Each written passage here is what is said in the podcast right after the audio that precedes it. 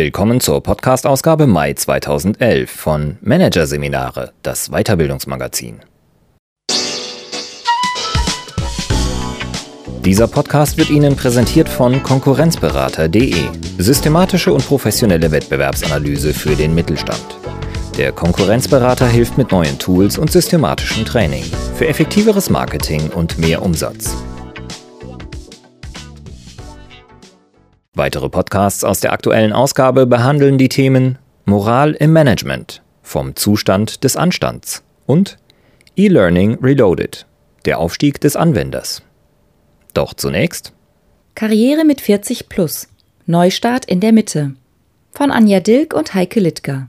60-Stunden-Wochen, Meeting-Marathons, ein Leben aus dem Koffer und always on.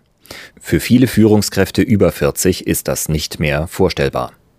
In der Mitte des Berufslebens tauchen die berühmten Fragen auf. Ist das alles? Soll ich noch 20 Jahre so weitermachen? Oder gibt es eine Alternative? Vielleicht sogar einen Job, der völlig anders ist? Managerseminare porträtiert einige Aus- und Umsteiger und schildert, wie der berufliche Kurswechsel gelingt. Hier ein Kurzüberblick des Artikels. Von IBM zum Theater. Weshalb ein IT-Manager ausgerechnet eine Schauspielagentur gründet mit Career Crisis, was Führungskräfte in der Lebensmitte umtreibt. Midlife Change, warum immer mehr Mit-40er den beruflichen Cut wagen. Umstieg mit Umsicht, welche Fragen vorm beruflichen Neustart geklärt werden müssen. Von der Dresdner Bank zum Yoga, wie eine Finanzmanagerin der Kurswechsel gelang. Olles Auto, kleine Wohnung, keine Reisen, wie den Neustartern kleine Brötchen schmecken. Change statt Chaka, was für Ex-Manager beim Berufswechsel schmerzhaft ist. Und Hop oder Top, wann man sich fragen sollte, warum nicht? Seit vier Monaten ist Alexander Thuhl mittendrin in seiner neuen Welt. Tagsüber liest er Bücher über Theater und Film, stöbert sich durch Szenezeitschriften, besucht einen Schauspielkurs oder klopft bei kleinen Theatern an, setzt sich an seinen Schreibtisch im Frankfurter Norden und feilt an seinem Geschäftsplan. Abends geht Tool zu Künstlerstammtischen, spricht mit Regisseuren, Schauspielern, Medienmenschen und taucht tief ein in die Glitzerwelt von Film und Theater. Premieren feiern, Sekt und kreativer Plausch. Tool lacht. Ich wünschte, der Tag hätte mehr als 24 Stunden. Denn die Idee für sein neues Berufsleben begeistert ihn wie schon lange nichts mehr. Ich gründe eine Schauspielagentur. Eine Schauspielagentur? Du? Das bekommt Alex Tool jetzt öfters zu hören. Es wundert ihn nicht. Er wagt den radikalen Schnitt. So radikal, dass ihm sein erstes Leben manchmal wie ein fernes Rauschen vorkommt, das Leben als IT-Manager bei IBM. Vielleicht war es gerade das, was ihn gereizt hat, der Aufbruch in eine neue, fremde Welt, in der er so vieles findet, das er als knallharter IT-Mann vermisst hatte. Die spielerische Kreativität, die Freude an den fantasievollen, verrückten Seiten des Lebens, diese ganz andere Anregung des Geistes.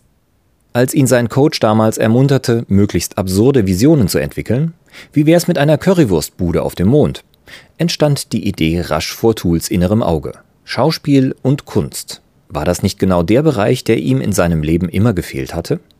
Ließ sich nicht als Chef einer Vermittlungsagentur für Schauspieler das Know-how erfolgreich einbringen, das er als Berater aufgebaut hatte? Seine Fähigkeiten als Netzwerker, als Kundenbetreuer, Verkäufer und Generalist mit großem Einfühlungsvermögen Tool recherchierte, spann die ersten Fäden des neuen Netzwerkes, machte einen Wirtschaftlichkeitsplan. Zum Jahreswechsel entschied der 47-Jährige endgültig, ich wage es. Anfang 40 geht es oft los mit der Grübelei. Ist das noch mein Traumberuf? Will ich die nächsten 20 Jahre so weitermachen? Will ich als Manager alt werden in der Hierarchie mit der Gefahr, auf dem Weg nach oben irgendwo hängen zu bleiben? Oder möchte ich etwas Neues wagen, etwas, das mir mehr entspricht? Neu ist dieses Phänomen nicht. Bereits 1979 tippten Mitarbeiter der UNESCO in das Spezialglossar Terminology of Adult Education den Begriff Mid-Career Crisis ein. A crisis point in the middle years of a person's occupation cycle.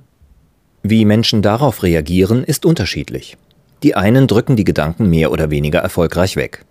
Ist doch alles gut. Es wäre Wahnsinn, meinen Posten zu verlassen. Außerdem wüsste ich sowieso nicht wohin. Die anderen spüren nach. Was ist dran an meiner Unzufriedenheit? Was stört mich an meinem jetzigen Job? Warum wache ich jeden Morgen mit Bauchschmerzen auf oder kann nachts nicht schlafen? Will ich mich mit der Situation arrangieren? Kann ich sie verändern oder soll ich die Reißleine ziehen? Exit. Nur raus hier. Tool nimmt einen Schluck Kaffee und schaut aus dem Fenster. Die Straßen der Mainmetropole schimmern im weißen Schneekleid. Gleich wird sich Tool die Kamera schnappen und Menschen in der Stadt fotografieren gehen. Auch so ein Hobby, für das keine Zeit mehr blieb im rasanten Manageralltag bei IBM. 60, 70 Stunden Wochen. Conference Calls von morgens halb acht bis abends neun. Sechs Tage die Woche auf Kundentour, ein Leben aus dem Koffer und always on. Da blieb kaum noch Zeit für seinen kleinen Sohn. Tool sagt, wir sind die wichtigsten Energielieferanten weggebrochen. Zahlen darüber, wie viele tatsächlich in der Mitte des Berufslebens einen Neustart wagen, gibt es nicht. Aber die Beobachtung, es werden immer mehr. Ob freiwillig oder unfreiwillig, bei Laufbahnberatern, Business Coaches und Headhuntern meldet sich eine wachsende Zahl von Ratsuchenden in der Lebensmitte, die ihrem Berufsleben eine neue Richtung geben wollen. Die Angst vor Veränderung schwindet, sagt die Berliner Karrierebegleiterin Dr. Petra Bock. Der Mut, die Neugierde, die Lust auf einen Neustart nehmen zu. Auch die Frankfurter Beraterin Dr. Vera Blömer spricht von einem Trend zum Midlife Change. Die Autorin mehrerer Fachbücher zu Management und Beruf schreibt gerade an einer neuen Publikation über Wege zur neuen Karriere und schildert darin, was sie in der Praxis beobachtet. Die Menschen sind bewusster geworden und reflektieren heute mehr über ihr Berufsleben. Ständige Umstrukturierungen haben die festen Karrierebahnen innerhalb der Unternehmen selten werden lassen. Der Abbau von Hierarchien hat die Aufstiegschancen für viele gekappt. Gleichzeitig sind die Möglichkeiten jenseits der Festanstellung viel breiter geworden. Warum also nicht den Umstieg wagen? Markus Albers teilt Blömers Beobachtungen. Märklin, Rosenthal, Schießer, Karstadt, Opel. Viele krisensicher geglaubte Jobs, selbst bei Traditionsunternehmen, entpuppten sich als wackelig, so der Politologe und Buchautor aus Berlin. Die Sicherheit von früher ist dahin. Warum also bleiben, wenn es einem sowieso nicht mehr gefällt, um dann irgendwann mit vielen Gleichgesinnten arbeitslos auf der Straße zu stehen? Bei den Recherchen für sein Buch Meconomy hat der Berliner viele Menschen kennengelernt, die heute das tun, was sie mögen. Man glaubt ihm sofort, Fast jeder kennt in seinem Bekanntenkreis eine Erfolgsgeschichte oder hat von jemandem gehört. Zeitungen und Magazine rücken sie regelmäßig ins rechte Licht. Zum Beispiel Thomas Weigt. Drei Jahre hat er als evangelischer Pastor gearbeitet. Heute ist er überzeugte Pazifist, Kriminaloberkommissar bei der Kreispolizeibehörde Mettmann. Oder Oliver Sinner. Einst brachte er die Internetfirma Sinner Schrader nach oben. 60 Stunden Wochen, Kicker, Masseur, Pizzaservice – den ganzen New Economy Wahnsinn hat er mitgemacht. Dann nahm er eine Auszeit. Heute betreibt er ein Designhotel am Timmendorfer Strand und investiert in Immobilien. Natürlich stürzen sich die meisten Umsteiger nicht kopflos ins Abenteuer. Die Finanzen checken, den Partner einweihen, einen Businessplan erstellen. All das gehört dazu. Genauso wie die Klärung der großen Fragen. Worum geht es mir mit diesem neuen Karriereschritt? Was soll anders, besser werden? Deckt sich die neue Existenz mit meinen Lebensprioritäten? Was braucht die Welt da draußen? Was kann ich gut und was macht mir gleichzeitig Spaß? Wie bringe ich beides zusammen? Was treibt mich an? Dinge durchschauen, kreativ sein, im Team arbeiten, das Gefühl, selbst bestimmen zu können, Risiko, Idealismus, Wettkampf, Anerkennung oder Macht? Was verändert sich in meinem Leben, wenn ich meine Vision umgesetzt habe? Was ist mein genaues Ziel? Welche Etappenziele will ich in einem Jahr erreicht haben? Wo will ich in fünf? Wo will ich in zehn Jahren stehen? Welche Ressourcen stehen mir fachlich, finanziell und personell zur Verfügung? Welche brauche ich zusätzlich? Trotzdem, selbst wenn das alles geklärt ist, im Mutterland der geregelten Lebensläufe erfordern Neuanfänge Mut und Risikobereitschaft. Das weiß auch Dagmar Völpel, Sie tauschte ihren gut bezahlten Job als Abteilungsdirektorin der Dresdner Bank gegen den einer Yogalehrerin. Eine typische Frauenbiografie möchte man meinen. Der Schokoladenladen, die Heilpraktikerausbildung oder eben Yoga scheinen weibliche Exit-Klassiker zu sein. Völpel zuckt mit den Schultern. Vielleicht hätte sie ihr berufliches Glück auch woanders finden können. Vorausgesetzt, die neue Aufgabe hätte genau das mitgebracht, was sie antrieb, ihr Bestes zu geben. Was das war, hatte sie in ihren Jahren bei der Bank herausgefunden.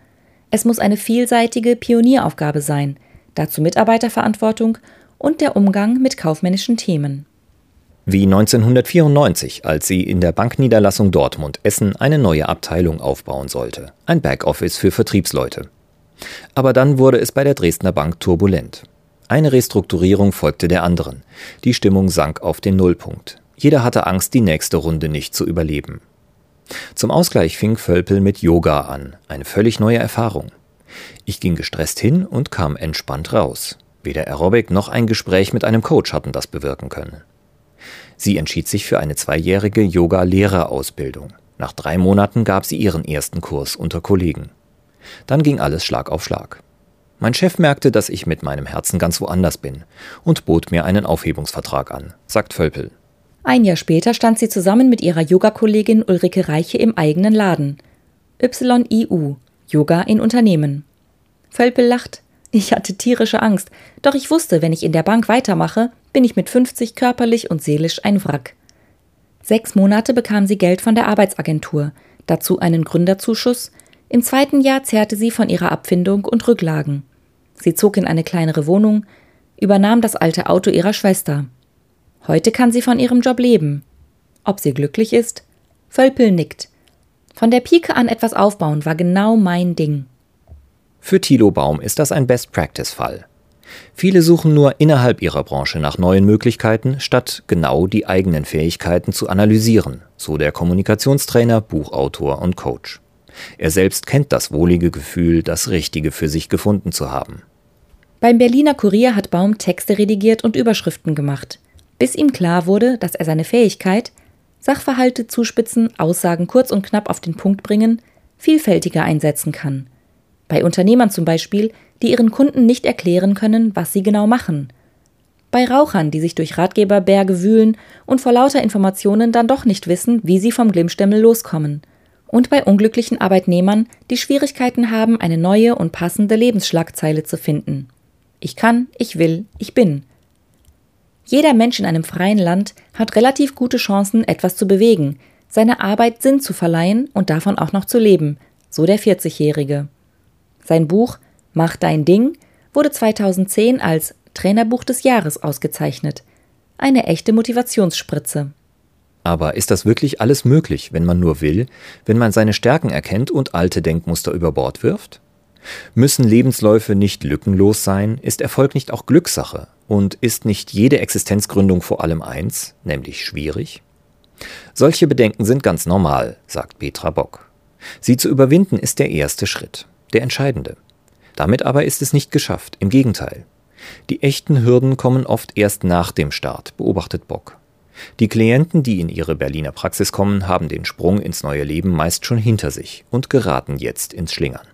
Gerade gestandene Manager, die sich selbstständig machen, tun sich oft schwer, sagt die Berliner Beraterin.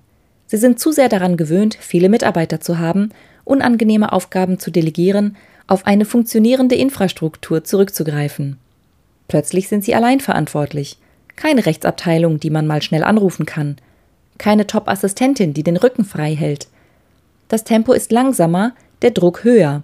Für diese Menschen ist der Neustart ein echter Change-Prozess und kein Chaka-Ding, sagt Bock. Das gilt vor allem dann, wenn sie auch noch erleben müssen, der neue Laden läuft nicht so gut wie geplant. Wie reagieren die Umsteiger dann? Die wenigsten machen sich im Vorhinein darüber Gedanken, was sein wird, wenn es nicht läuft, so Bock. Doch an diesem Punkt entscheidet sich, ob jemand seine Ressourcen im Blick hat. Statt Auszeiten einzuplanen, mit der Familie in den Urlaub zu fahren, sich mit Freunden zu verabreden oder ins Fitnessstudio zu gehen, ackern viele beseelt von ihrer Geschäftsidee mit ganzer Power drauf los.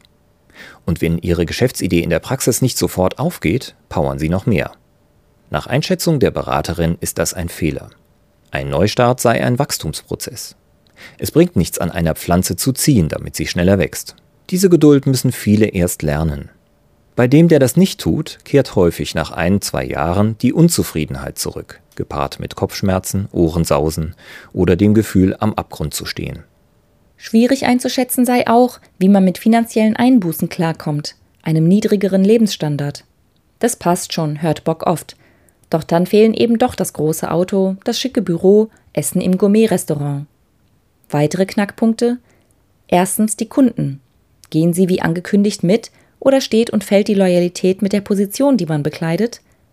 Zweitens die Mitarbeiter. In einem großen Unternehmen arbeiten Menschen wegen des großen Namens. Sie sind stolz darauf, bei der Deutschen Bank zu sein oder bei BMW. Der Chef ist zweitrangig. In einem kleinen Unternehmen setzen sich die Mitarbeiter für den Chef persönlich ein und erwarten, so Bock, als Gegenleistung wesentlich mehr Feedback, authentische Führung und persönlichen Kontakt. Damit sich Umsteiger nicht in einem Gestrüpp falscher Erwartungen und Enttäuschungen verheddern, rät die Frankfurter Beraterin Vera Blömer zu einer guten Vorbereitung, in der sich der Kandidat auch mit eventuellen Rückschlägen auseinandersetzt, Meilensteine festlegt und Korrektive einbaut. Allerdings, man kann nicht alles zu 100 Prozent planen. Ja, aber es gibt es immer, sagt Blömer. Deshalb muss man irgendwann den Mut haben zu sagen, warum nicht? Ich wage es. Alexander Thuhl hat bereits einen guten Teil der Strecke hinter sich. Die Website seiner Agentur für Schauspiel und Sprechkunst steht, zwölf Schauspieler sind bereits im Boot. Der Standort Frankfurt scheint gut gewählt. Die Bedingungen für Thuhl als Gründer sind ideal. Viele Medien sind vor Ort, die Kulturszene ist multikulturell, die Flugverbindungen in alle Welt liegen so nah wie kaum woanders in Deutschland. Alexander Thuhl ist zuversichtlich, dass sein Neustart gelingt. Ich setze alles auf eine Karte.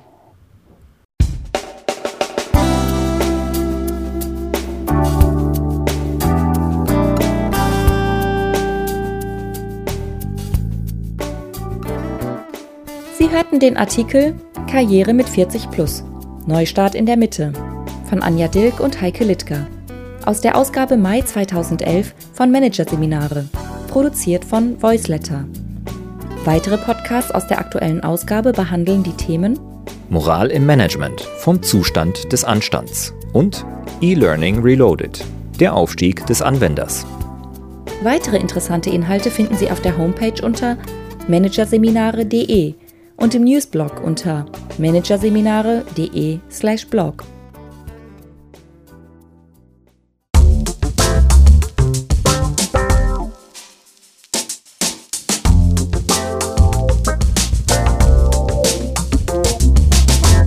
Das war der Podcast von Managerseminare, das Weiterbildungsmagazin. Ausgabe Mai 2011. Dieser Podcast wird Ihnen präsentiert von Konkurrenzberater.de. Konkurrenzanalyse als Navigationssystem für den Wettbewerb. Übrigens, immer mehr mittelständische Unternehmen investieren in eine professionelle und systematische Wettbewerbsbeobachtung und sind dadurch schneller am Markt, machen mehr Umsatz, kommunizieren klarer. Mehr Informationen, Beratungs- und Trainingsangebote zum Thema Konkurrenzanalyse finden Sie unter www.konkurrenzberater.de.